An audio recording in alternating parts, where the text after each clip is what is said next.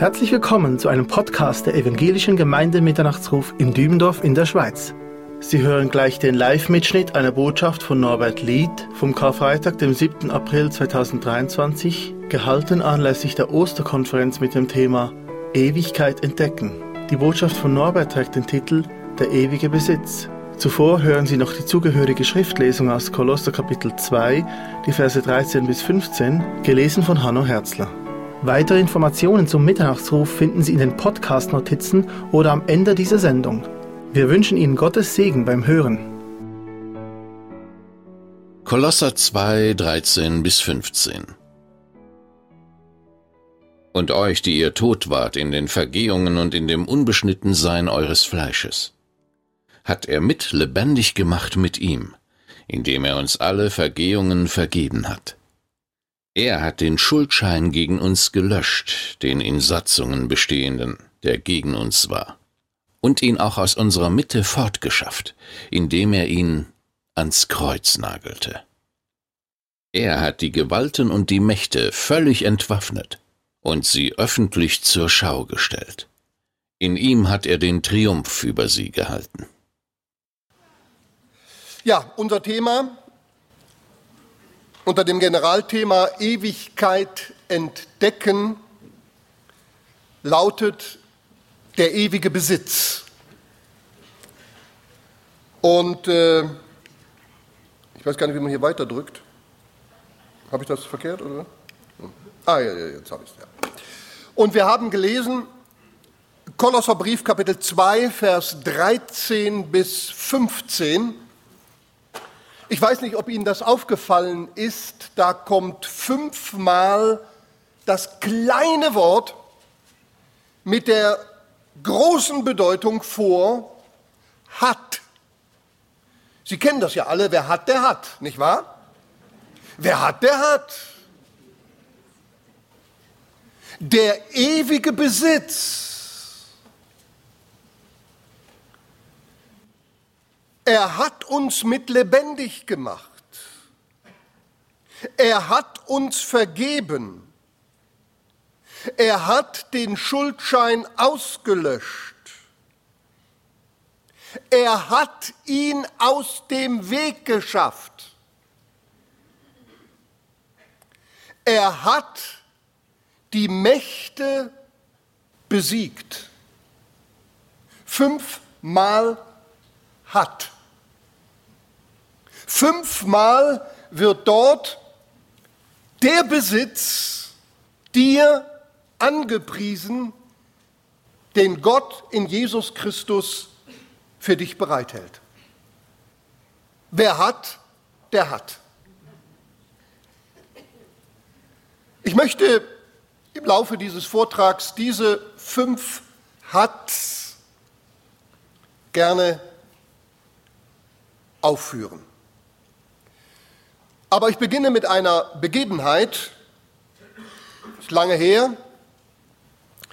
Es ging um den russischen Zaren Peter den Großen. Und der hatte sich so angewöhnt, ab und zu mal unter Verkleidung sich unter das Volk zu mischen, um die Stimmung des Volkes zu prüfen und alles, was da so mit zusammenhängt. Und da gab es unter anderem eine Kaserne und in dieser Kaserne war ein junger Offizier angestellt als Zahlmeister. Und dieser junge Mann hat sich sehr verschuldet. Er hatte Spielschulden und statt die Schulden weniger würden, wurden sie immer mehr und immer größer und er sah keine Möglichkeit mehr, diese Schulden zurückzuzahlen. Und da vergriff er sich an die Kompaniekasse. Und äh, ausgerechnet in dieser Zeit, er hatte schon sehr viel aus der Kasse entnommen, aus dem Tresor, kam die Nachricht, dass ein kaiserlicher Hofbeamter in den nächsten Tagen die Kaserne besuchen würde und unter anderem auch die Buchführung und den Kassenbestand prüfen würde. Da fiel diesem jungen Mann natürlich das Herz in die Hose. Und er hat gesagt, was soll ich machen, was soll ich tun? Er, er hat überlegt, er hat gerechnet, er hat den Tresor aufgemacht und wieder zugemacht und er war so alle, er hat gesagt, wenn das ans Licht kommt, wenn das entdeckt wird, ich nehme mir das Leben. Und das wollte er dann an diesem Abend auch tun. Er hat sich dann nochmal hingesetzt, die, den Revolver geladen und neben sich auf den Schreibtisch gelegt und hat nochmal gerechnet und gegrübelt und irgendwie ist er darüber eingeschlafen. Und just an diesem Abend kommt Peter der Große, der Zar, als Wachoffizier verkleidet in die Kaserne. Und da kann man natürlich auch in die Schreibstube dieses jungen Offiziers, des Zahlmeisters, und er sieht, der Tresor ist offen. Er sieht den jungen Mann schlafen, gebeugt über den Schreibtisch. Er sieht die geladene Pistole.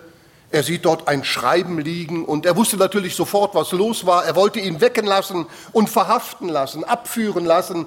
Aber dann und dafür war der Zar Peter der Große bekannt, überkam ihn Mitleid. Er ist übrigens später gestorben, weil er Schiffbrüchige gerettet hat und selber Hand anlegte. Und unter anderem führte das dazu, dass er nachher selber sterben musste, der Zar.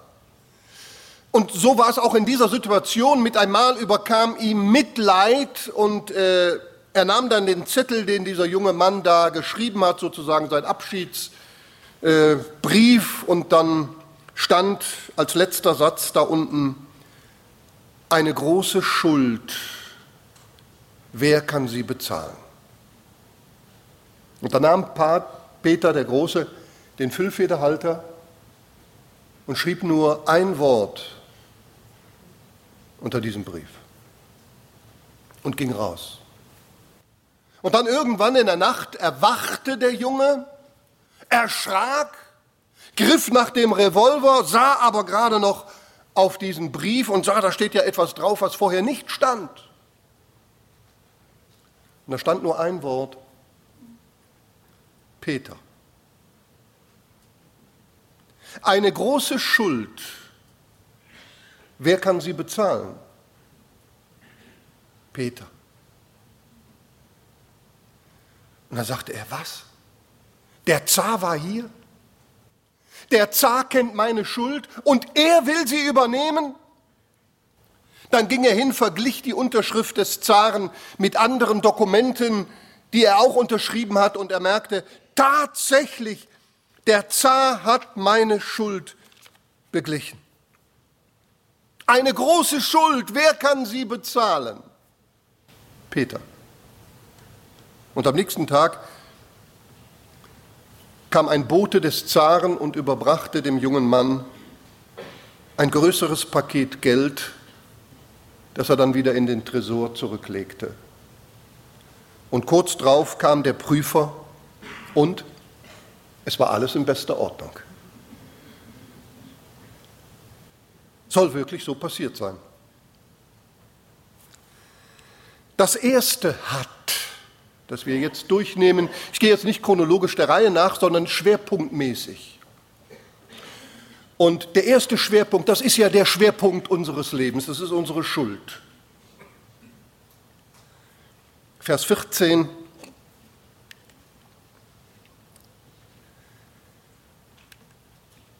Und er hat die gegen uns gerichtete Schuldschrift ausgelöscht die durch Satzungen uns entgegenstand. Was ist das für ein befreiender Satz? Wer hat, der hat. Dein ewiger Besitz. Gott hat den Schuldschein ausgelöscht. Ja, jetzt auf uns betragen und übertragen und auf die ganze Welt übertragen, können wir sagen, eine große Schuld, wer kann sie bezahlen? Jesus. Ich habe nachgeschlagen, was ist ein Schuldbrief, wenn es hier um eine Schuldschrift geht. Da heißt es, durch den Schuldbrief wird eine persönliche Forderung begründet, die grundpfändlich sichergestellt ist. Für diese Forderung haftet der Schuldner mit seinem gesamten persönlichen Vermögen. Also stellen Sie sich das vor. Mit allem, was ich bin, mit allem, was ich habe, bin ich schuldig und hafte für die Schuld, die ich habe. Ich sagte schwerpunktmäßig und darum beginne ich bewusst mit der Schuld. Was ist Sünde? Ich glaube, das müssen wir zuerst behandeln. Was ist Sünde? Andere Begriffe sind Übertretung, Vergehungen, Schuld, ist alles das Gleiche, je nach Übersetzung oder auch die gleiche Übersetzung. Elberfelder zum Beispiel schreibt mal Schuld, schreibt mal Vergehungen, schreibt mal Übertretungen oder mal Sünde. Wir wissen ja alle, was das bedeutet. Der theologische Fachbegriff übrigens für Sünde ist Hamartiologie. Das ist die Lehre von der Sünde. Und das bedeutet Trennung von Gott und falsche Lebensweise. Ich wiederhole. Trennung von Gott und falsche Lebensweise. Das ist auf den Punkt gebracht Sünde. Ja, um das jetzt festzustellen, machen wir uns da mal ein paar Gedanken. Was Sünde ist, müssen wir ja gar nicht so weit blicken, vielleicht in unser eigenes Herz. Aber wir dürfen auch um uns schauen, wir dürfen Zeitung lesen, Nachrichten hören und so weiter und so fort. Und überall sieht man sich damit konfrontiert, getrennt von Gott und falsche Lebensweise. Ich fuhr in einem Bus mit, es war schon dunkel, in einer Schweizer Stadt. Und da sah ich eine Frau, eine Mutter offensichtlich mit ihrem Kind, das Kind war vielleicht vier Jahre alt, und das ging mir so nach, die, die Mutter riss an dem Kind und schüttelte das Kind und ich weiß nicht, ob sie sogar noch geschlagen hat und, und schrie das Kind an und, und ich sah nur so aus dem Fenster im etwas dunklen, wie das Kind nur der Mama hinterherrennen wollte und auf den Arm genommen werden wollte. Aber die Mutter ging auf Abstand dieses Kindes und lief weg und das Kind hinterher weinend und brüllend. Ja, was hat das mit Sünde zu tun? Ich glaube sehr viel. Die Beziehungen stimmen doch nicht mehr. Die Beziehung nicht zu Gott, die Beziehung nicht zu unseren Mitmenschen, oft in unseren eigenen Familien. Man geht auf Abstand. Trennung von Gott, falsche Lebensweise. Ihr glaubt nicht, wie dieses Bild mir nachgegangen ist. Tagelang, tagelang. Es ging nicht weg. Ich hatte so Mitleid mit diesem Baby. Ah, nee, Baby, ja gut, vier Jahre. Ne? Aber dieser Tage hören wir in den Nachrichten, wie zwei pubertierende Mädchen, 12 und 13 Jahre alt, eine Freundin, auch 12, 13 Jahre alt, brutal ermorden. Erstechen mit mehreren Messerstichen. Wir erfahren es immer wieder, wir hören es, wir erfahren es auch in der Seelsorge, wie einstmals Verliebte sich nach Jahren nur noch anschreien, sich gegenseitig Vorwürfe machen, die Schuld zuschieben, eigene Wege gehen, getrennte Wege gehen und zum Schluss vielleicht fremd gehen. Und man trennt sich. Es waren Verliebte. Das ist unser Schuldbrief, unser Schuldschein. Falsche Lebensweise getrennt von Gott. Da ist eine Weltmacht und denken Sie jetzt nicht nur an Russland. Das war schon immer so. Das war im Zweiten Weltkrieg so, das war bei Nebukadnezar so. Bei den Assyrern und Ägyptern, das war schon immer so. Dass aus oft egoistischen Gründen ein Land ein anderes überfällt, das ausraubt, die Leute gefangen nimmt, deren Land besitzt. Falsche Lebensweise, unsere ganze Welt. Übrigens, wie viel wird am Arbeitsplatz gestohlen? Nicht nur Briefmarken. oder Büroklammern. In den Supermärkten wird ja so viel gestohlen, dass die, die nicht stehlen, das mitbezahlen müssen, was die anderen stehlen. Weil das wird ja mit einkalkuliert, nicht wahr? Da, das ist ja so, dass man die Preise schon etwas höher schraubt, weil ja so viel gestohlen wird. Und jetzt musst du, der du nicht stiehlst, das mitbezahlen. Wir hören von Korruption, von Unterdrückung, von Hass, Neid, Brutalität, von allen Ungerechtigkeiten. Was hat der Mensch sich ausgedacht, um andere zu quälen? Wir hören, lesen moralische Vergehen, die allerbittersten Dinge in unserer, in unserer Welt. Der Schuldschein ist doch unendlich lang. Ihr Lieben, Sünde macht so viel kaputt. Hier. Nee, ich muss einmal zurück. Gerechtigkeit erhöht ein Volk, aber Sünde ist der Leute Verderben. Woran denken Sie bei dem Wort Verderben? Also ich denke an Fleisch. Meine Frau ist gerade dabei, gutes Fleisch für heute Abend zu machen. Äh, wie heißt das? Äh, Entrecot. Entrecot. Ja. Ich habe gestern Abend ein Stückchen probiert, aber nur ein ganz kleines Stückchen. Ja. Verderben, Fleisch. Also wir, wir wohnten mal in einem äh, Wohnblock und da waren noch andere Parteien und da war eine Familie, die ist für längere Zeit ins Ausland äh, gegangen und äh, auf jeden Fall ist ihre Kühltruhe ausgestiegen. Also ich kann Ihnen sagen, wie das im ganzen Haus gestunken hat. Das hat sich durch das ganze Haus gezogen. Verwestes Fleisch, verstehen Sie? Boah, ey. Verderben. Verderben. Ja, lassen Sie, lassen Sie mich das mal so sagen, die Sünde stinkt zum Himmel. Ne?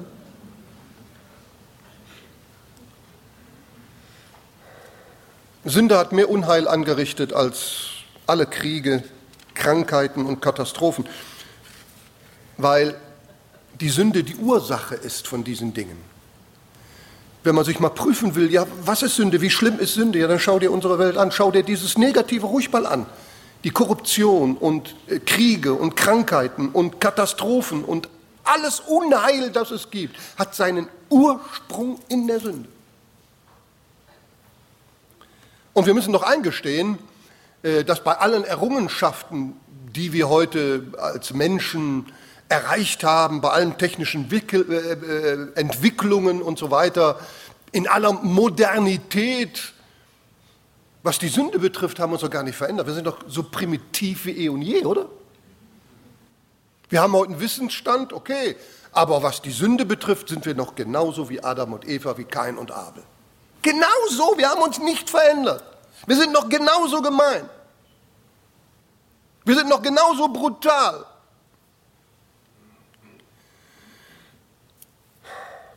Wir verheimlichen und wir verstecken uns. Und wir wünschten uns, hoffentlich kommt das nicht ans Licht. Und das hat einmal jemand gesagt, du bist so krank wie deine Geheimnisse.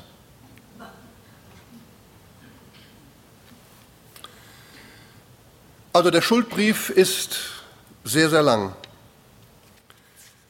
Aber mal zwischendurch, um für etwas Auflockerung zu sorgen, es soll da vor, vor, ähm, vor Stockholm, da gibt es ein paar kleine Inseln, äh, da sagt man, da geht es ganz gut zu und her. Da gibt es keine Kriminalfälle, da gibt es keine Betrügereien, keinen Streit in der Nachbarschaft und keine familiären Zwistigkeiten.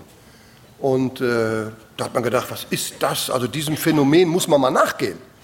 Und dann haben die kontrolliert, warum ist das auf diesen Inseln so? Und dann kamen sie zu dem Resultat, ja, da leben keine Menschen.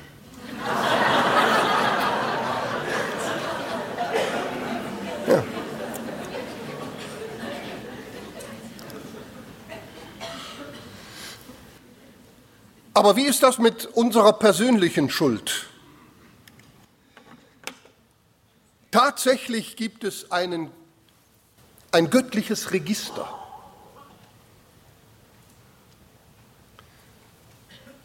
Sogar für die verborgensten Dinge. Die sind bei Gott Licht. Weil Gott ist ja wie die, ich sage mal, wie, wie, wie die Luft, die wir einatmen. Gott, Gott ist, in Gott leben, weben und sind wir. Alles ist mit Gott durchflutet. Es entgeht dem Ewigen nichts. Und darum, du hast unsere Missetat vor dich hingestellt, unsere verborgenen Sünden in das Licht deines Angesichtes. Und wenn wir weiter blättern in der Bibel und wir kommen an das Ende der Bibel, so ziemlich ans Ende der Bibel, da wird dann das Endgericht berichtet und da sehen wir ja, ja tatsächlich, da gibt es diesen Schuldschein, ein Schuldbuch, ein Sündenregister. Und das wird eines Tages tatsächlich aufgeschlagen. Da gibt Gott uns Buch und Siegel drauf. Offenbarung 2012. Und ich sah die Toten, die Großen und die Kleinen vor dem Thron stehen und Bücher wurden geöffnet und ein anderes Buch wurde geöffnet, welches das des Lebens ist. Und die Toten wurden gerichtet nach dem, was in den Büchern geschrieben steht, nach ihren Werken. Also, da ist also dieses Sündenregister vor Gott oder dieses Buch und das Buch des Lebens und das Buch der Werke. Und wer nicht im Buch des Lebens steht, wird beurteilt und schlussendlich gerichtet aufgrund seiner Werke. Und die Bibel sagt ganz klar, dass kein Mensch durch Werke gerettet werden kann. Selbst unsere guten Werke sind wie ein unflätiges Kleid. Und äh, ich möchte nicht also in deren Haut stecken, ja, wenn sie mit ihren Werken konfrontiert werden und nicht im Buch des Lebens stehen durch Jesus Christus. Da werden wir keine Entschuldigung mehr haben. Es fällt auf in Offenbarung Kapitel 20, dass niemand etwas sagt. Selbst wenn sie dann in den Feuersee müssen, in den ewigen Feuersee. Keiner wehrt sich.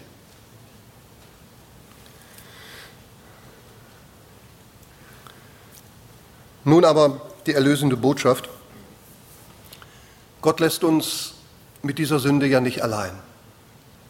Er lässt uns nicht im Dreck stecken, ja, im Sumpf, woraus wir uns selber nicht ziehen können. Er schafft eine Möglichkeit.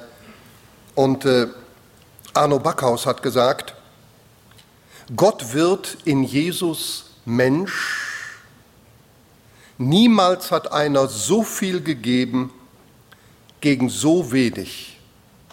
Oder wortwörtlich, niemals hat einer so viel gegen so wenig eingetauscht. Der ewige Gott, der braucht uns doch gar nicht. Hat ja ohne uns nicht weniger. Mit uns hat er auch nicht unbedingt viel. Er ist ja glückselig in sich selbst, immer und ewig. Aber seine Liebe, seine Liebe.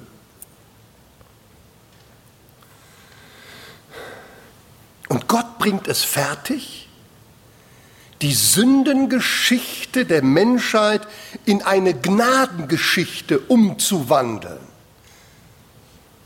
Und das an einem Kreuz.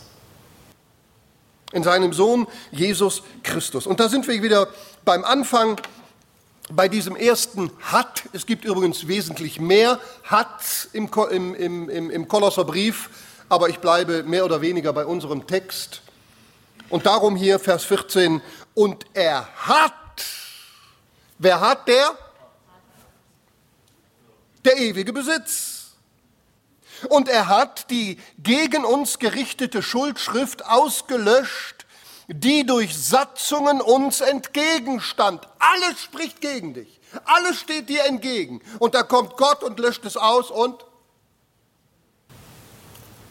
wer will, der nehme. Er dieses hat, ich bin kein grammatisches Genie, ich bin auch kein Rechengenie, ich bin überhaupt kein Genie, aber ich habe nachgelesen, dieses hat steht im sogenannten grammatischen Aorist. Aorist. Was ist ein Aorist? Ein Aorist beschreibt, Moment, uh, das zeige ich Ihnen hier, Schuld bezahlen. So. Ein Aorist beschreibt die Vorgänge in der Vergangenheit, die als individuell einmalig abgeschlossene Handlungen, also punktuell betrachtet werden. Ich mache es ein bisschen einfacher. Ein Aorist ist ein vollständiger, ein für allemal geschehener Akt, der nie rückgängig gemacht werden kann. Wer hat, der ewige Besitz. Ewige Besitz.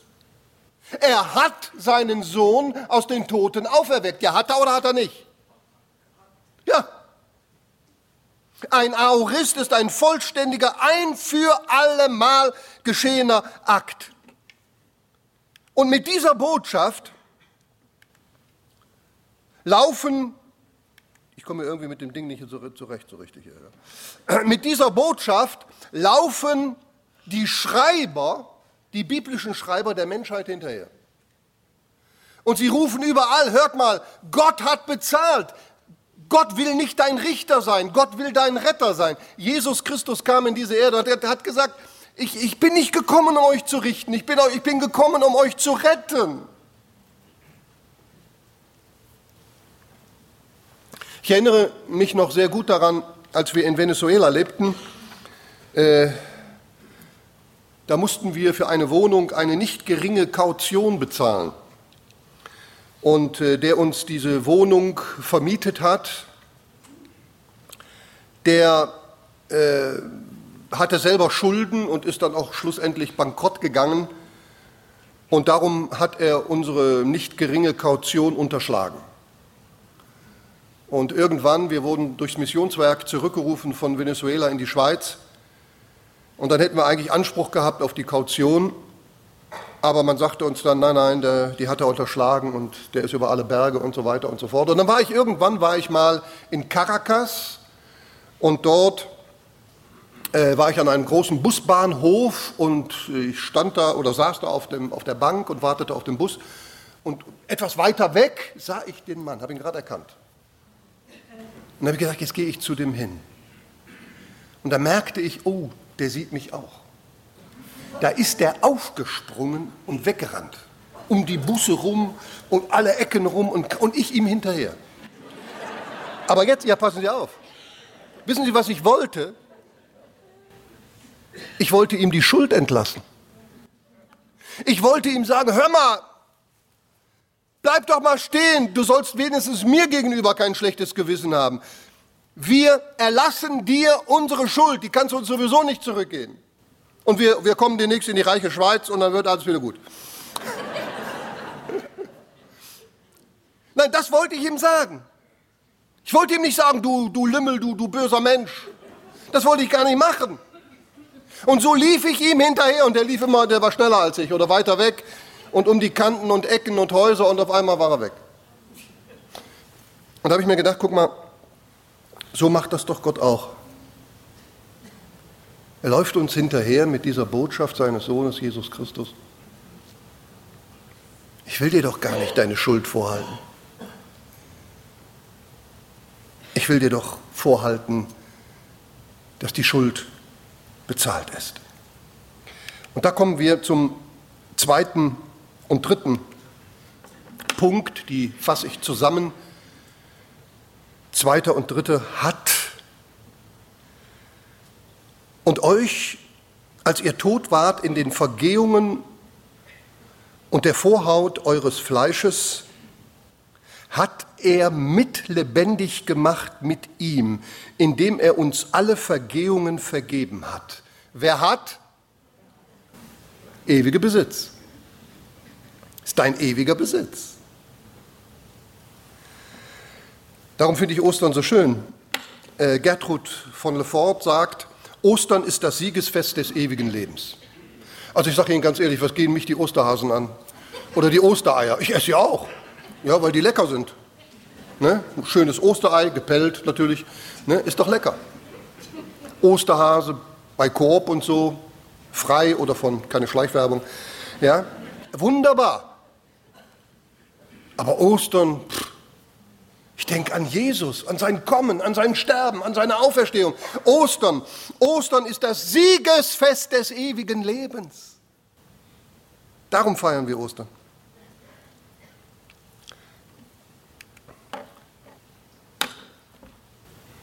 Alles bezahlt. Ich finde, Vergebung gehört zu den schönsten Worten der Weltgeschichte. Es gibt für mich nach dem Wort Liebe kein anderes als Vergebung, das gleich dahinter kommt. Zum Beispiel was Ehe betrifft, was Familie betrifft, was Bruderschaft betrifft, Mitarbeiterschaft bei uns im, im Missionswerk, wenn man sich gegenseitig vergeben kann. Vergebung erneuert, Vergebung befreit, Sünde beschwert, Vergebung erleichtert. Und das hat uns der Herr Jesus Christus erworben. Ich möchte mich mal an Sie wenden, die Sie gläubig sind. Vielleicht geht es Ihnen manchmal auch so. Also mir, muss ich sagen, geht es manchmal so, dass plötzlich aus der Vergangenheit einem wieder die Sünden vor Augen stehen. Oder? Dinge, die eigentlich schon vergessen sind. Auf einmal ist, oh, so ein Käse auch damals, ja. Als ich noch nicht bekehrt war und so weiter und so fort. Und wenn man sich dann daran erinnern darf, dass man ja kapituliert hat, dass man ja an Jesus Christus glaubt, dass der Schuldschein ausgelöscht ist. Ich habe mir das angewöhnt. Immer wenn mir eine Sünde aus der Vergangenheit wieder vor Augen tritt, sage ich sofort, ach Herr Jesus, ich danke dir, dass du mir diese Sünde vergeben hast. Sofort weg. Ehrlich. Sofort weg. Dann kommt vielleicht irgendwann mal eine andere Sünde wieder hoch, ja, aus der Vergangenheit. Und dann danke ich ihm wieder. Dann sage ich, ach Herr, ich, ich preise dich, ist ausgelöscht. So was von befreiend. Also Vergebung bedeutet, dass nicht die geringste Spur von Schuld zurückbleibt. Bekanntes Wort, soweit der Osten ist vom Westen, hat er von uns entfernt unsere Übertretungen. Warum sagt er nicht vom Norden zum Süden? Warum sagt Gott, was die Vergebung betrifft, vom Osten zum Westen? Weil Ost und West hat keine Pole, im Gegensatz zu Nord und Süd. Das bedeutet so viel wie grenzenlos, rundum vollkommen oder wie du gesagt hast, tetelestai. Ja? Es ist vollbracht, ein für alle Mal bezahlt. William MacDonald schreibt dazu, das habe ich auch aufgeschrieben, aber ebenso fern wie der Osten vom Westen ist, die sich nie begegnen, Sofern sind auch die Sünden dem Gläubigen. Er wird nie mehr mit ihnen konfrontiert. Die Sünden wurden durch das Wunder der Liebe aus Gottes Gesichtskreis entfernt.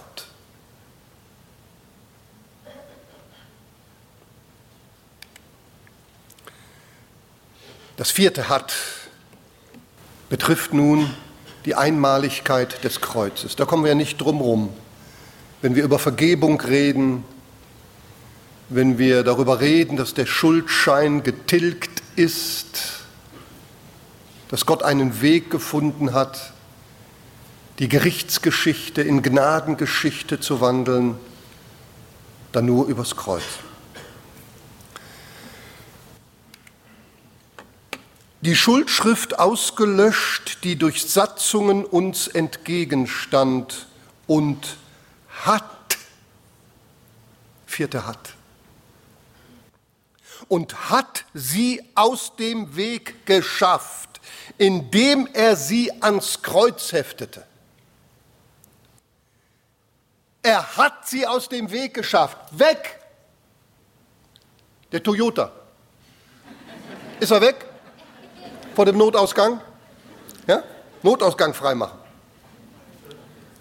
Wir haben das manchmal in der Schweiz, dass es da äh, einen Bergrutsch gibt und dann ist der, ist der Weg gesperrt. Oder ein dicker Baum ist umgefallen durch einen Sturm und dann können die Autos nicht weiter und das dauert gar nicht lange. Da ist dann ein dicker Stau und der wird immer länger, immer länger und die Leute regen sich auf, bis dann das Fachpersonal kommt und das Hindernis auf Seite räumt und dann löst sich alles wieder aus, auf. Sehen Sie, die Sünde war ja das Hindernis. Getrennt von Gott, falsche Lebensweise. Und jetzt ist die Schuld aus dem Weg geschafft. Der Weg ist frei. Kein Stolperstein mehr, die Sünde. Aber natürlich, das war kein leichter Weg ja, für unseren Herrn Jesus Christus. Wir müssen auch da, ich möchte darüber gerne reden. Es war ein unheimlicher Weg. Vielleicht kann ich das illustrieren anhand von Bibel, Versen, von zwei Bibelversen, die ich gegenüberstelle.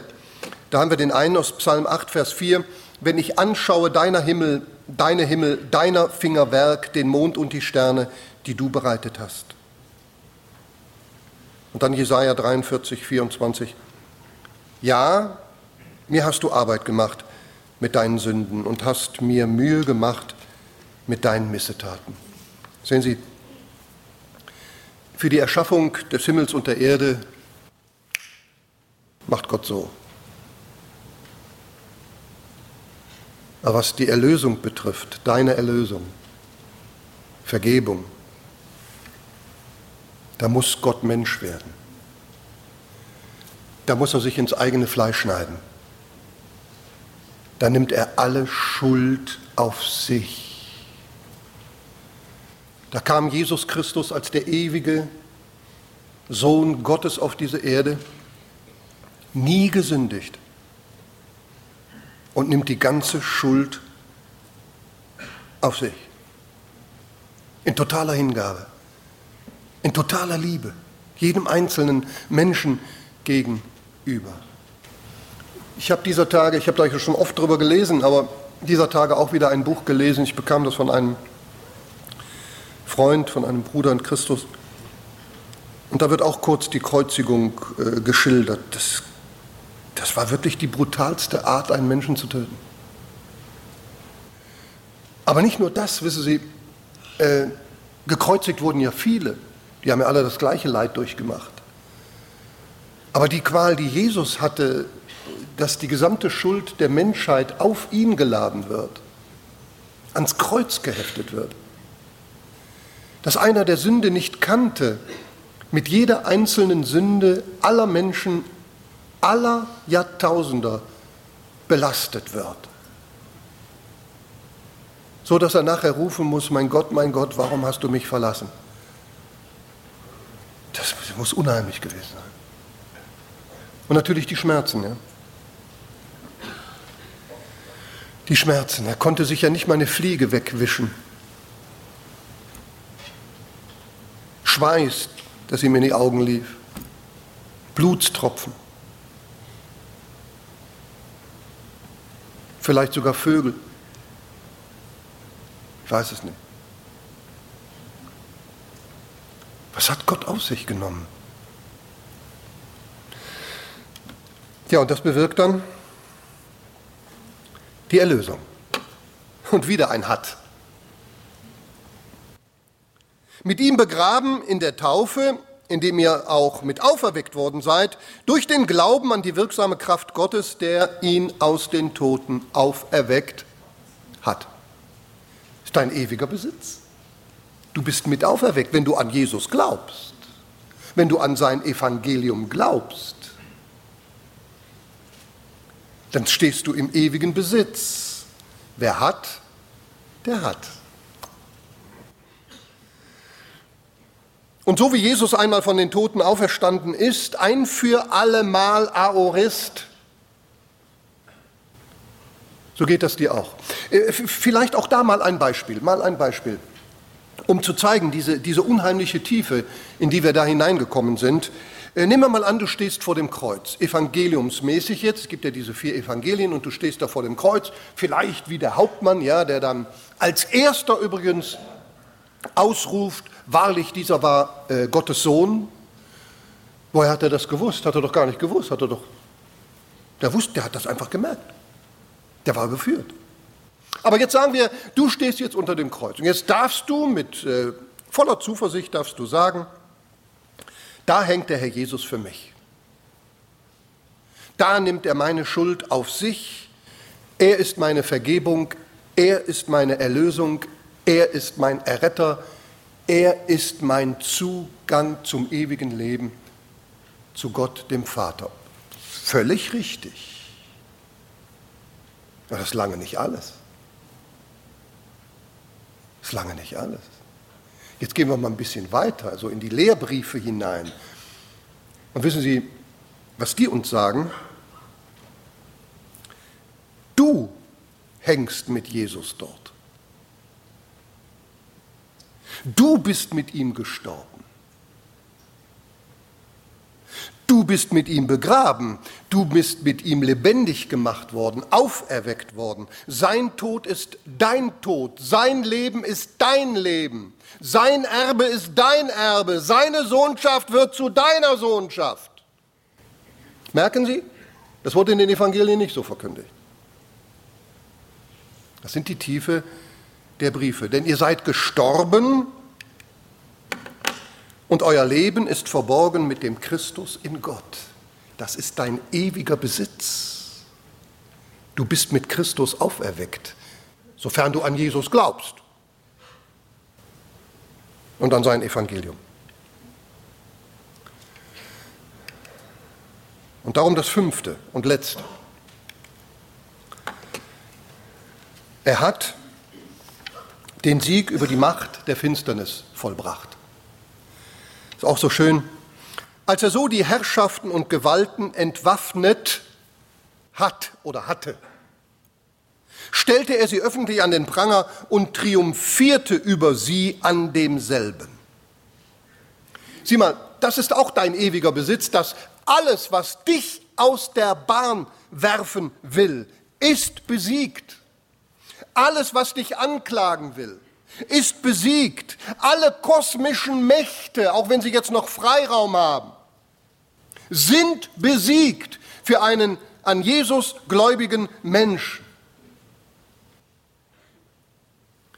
Und das widerspiegelt das Geheimnis der Weisheit Gottes.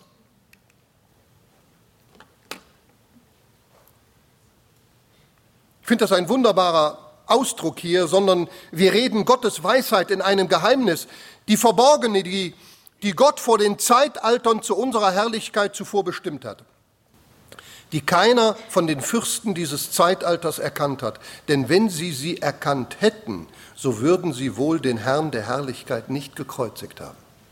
Wissen Sie, was da passiert ist? Ich meine, die Fürsten und Gewalten dieser Erde, sagen wir damals Pontius Pilatus, die Römer und auch die frommen Juden, hohe Priester, Priesterschaft, Schriftgelehrten und so weiter, die waren ja gesteuert von den Mächten der Finsternis in der Himmelswelt, von den Fürsten und Gewalten, ja, Epheserbrief Kapitel 2, Epheserbrief Kapitel 6. Und der Teufel hatte ja immer eins vorgehabt. Er, er hat immer vorgehabt, diesen Jesus umzubringen. Schon in Ägypten. Sein Same darf nie geboren werden. Ja? Darum alle Kinder in Ägypten umbringen. Und nachher durch die Geschichte hindurch, es ging ja manchmal um Haaresbreite, aber Gott hat immer darüber gewacht. Ja, sogar durch die Sintflut hindurch und so weiter. Und später dann Israel und dann natürlich, ja, wer denkt nicht an Bethlehem, Herodes und den Kindermord, ja? Was? Dieser Jesus ist geboren, er muss unter allen Umständen, muss er sterben. Der Teufel hat es nie geschafft. Nie. Und jetzt triumphiert er. Wow! Man kann sich das vorstellen, ja, so illustrativ. Wie der Teufel, der Satan mit seinen Engelmächten da. Wow, hurra, jetzt haben wir ihn. Endlich hängt er da am Kreuz und stirbt. Aber die haben nicht mit dieser Weisheit Gottes gerechnet. Dass das Kreuz, das Blut ihn besiegt. Nicht ein Panzer, nicht äh, Pfeil und Bogen. nicht in großer Aufwallung von Kraft, sondern in der Weisheit Gottes, des Kreuzes, des Blutes Jesu Christi wird der Teufel schachmatt gesetzt. Und als der Herr Jesus dann drei Tage später auferstand, da kann ich mir vorstellen, wie die getobt haben. Wie die getobt haben, wie da gestikuliert haben, wie Befehle. Und du, was ist denn jetzt los? Was ist denn? Kolossee war ja, gehörte zum römischen äh, Imperium und die waren das ja gewohnt und Paulus greift dann dieses Bild auf, das tut er ja oft, die Geflogenheiten von damals auch im Sport und so, greift er auf. Und die römischen Triumphzüge dann, wenn ein Feldherr von irgendeinem Sieg zurückkehrte, der wurde dann in Rom groß gefeiert, bekam dann das Gewand des Gottes Jupiters umgehängt und die Gefangenen mussten ihm folgen und die von ihrem Besitz beraubten und auch die Herrscher dieser Völker, die bezwungen wurden, waren in der Gefangenschaft dieses Feldherrn nach Rom und ihre Länder oder ihre Gebiete, ihre Nationen wurden dann im römischen Reich eingegliedert. Und Paulus greift das jetzt auf und er sagt, seht einmal, genau so hat das Gott gemacht, genau so hat das Jesus Christus gemacht mit den Mächten der Finsternis. Er hat sie besiegt und darum heißt es, und da kommen wir zu einem weiteren Hat, er hat uns errettet aus der Herrschaft der Finsternis und hat uns versetzt in das Reich des Sohnes seiner Liebe, indem wir die Erlösung haben durch sein Blut, die Vergebung der Sünden. Alle Schulden sind durchkreuzt. Und der Teufel, der wird sich hüten, das Kreuz anzurühren. Nochmal Kolosser, dann kommen wir dann kommen wir weiter. Und durch ihn alle Dinge mit sich zu versöhnen, indem er Frieden gemacht hat. Wer hat, der hat. Dein ewiger Besitz. Durch das Blut des Kreuzes, durch ihn, es seien die Dinge auf der Erde oder die Dinge in den Himmel. Und die Bibel sagt ja, der Hebräerbrief sagt ja auch, das Blut Jesu redet lauter, ja, spricht lauter als das Blut Abels. Also ja, wenn da Anklagen kommen, dein eigenes Gewissen oder der Teufel dich anklagen will, das Blut Jesu redet viel lauter.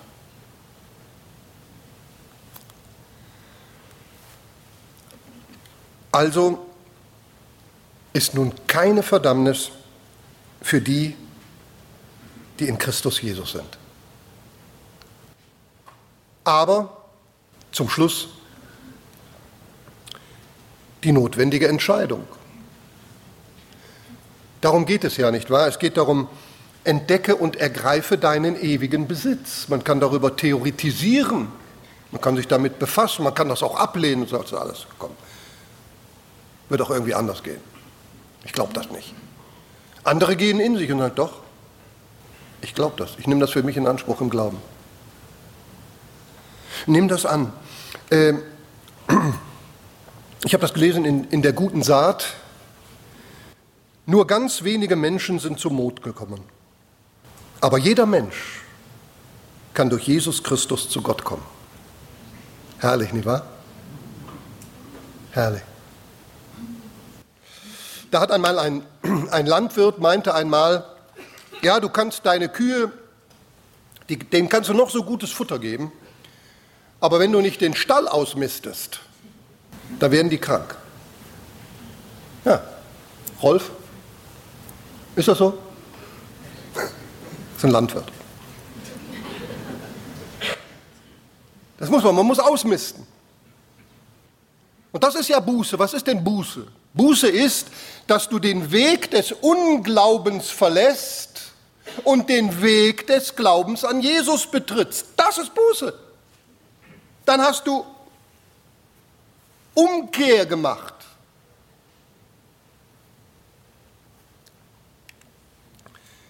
Die traurigste Gebundenheit ist die, die man aus irgendwelchen Gründen nicht wahrhaben, sondern lieber weitertragen will.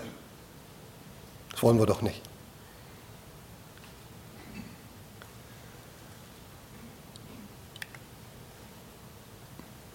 Das habe ich gelesen.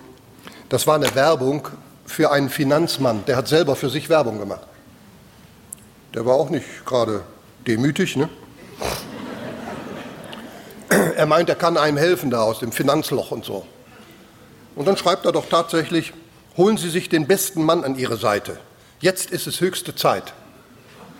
Da habe ich gedacht, ja gut, recht hat er, nur nicht mit seinem Namen. Holen Sie sich den besten Mann an Ihrer Seite. Jetzt ist es höchste Zeit. Sagen Sie als Christ, nehmen Sie sich eine Minute Zeit, heute mal, an diesem Tag, und sagen Sie ganz bewusst dem Herrn Jesus, danke durch dich, dem ewigen Vater, dass mein Schuldschein zerrissen ist, dass du das für mich vollbracht hast, dass all die Sünden, die mich so geplagt haben und manchmal auch noch in meinem Leben aufsteigen, die hast du mir alle vergeben. Und wenn Sie das noch nicht getan haben, überhaupt noch nicht und sich heute überlegen, ja, bin ja irgendwie bewegt, holen Sie sich den besten Mann an Ihre Seite. Es wird höchste Zeit. Eine große Schuld, wer kann sie bezahlen? Jesus. Der ewige Besitz. Ergreif ihn. Wer hat, der hat. Amen. Dieser Podcast wurde produziert vom Missionswerk Mitternachtsruf. Schnitt und Redaktion Joshua Keller. Weitere Infos zum Missionswerk und der Gemeinde Mitternachtsruf erhalten Sie unter www.mnr.ch. Copyright Missionswerk Mitternachtsruf. Alle Rechte vorbehalten.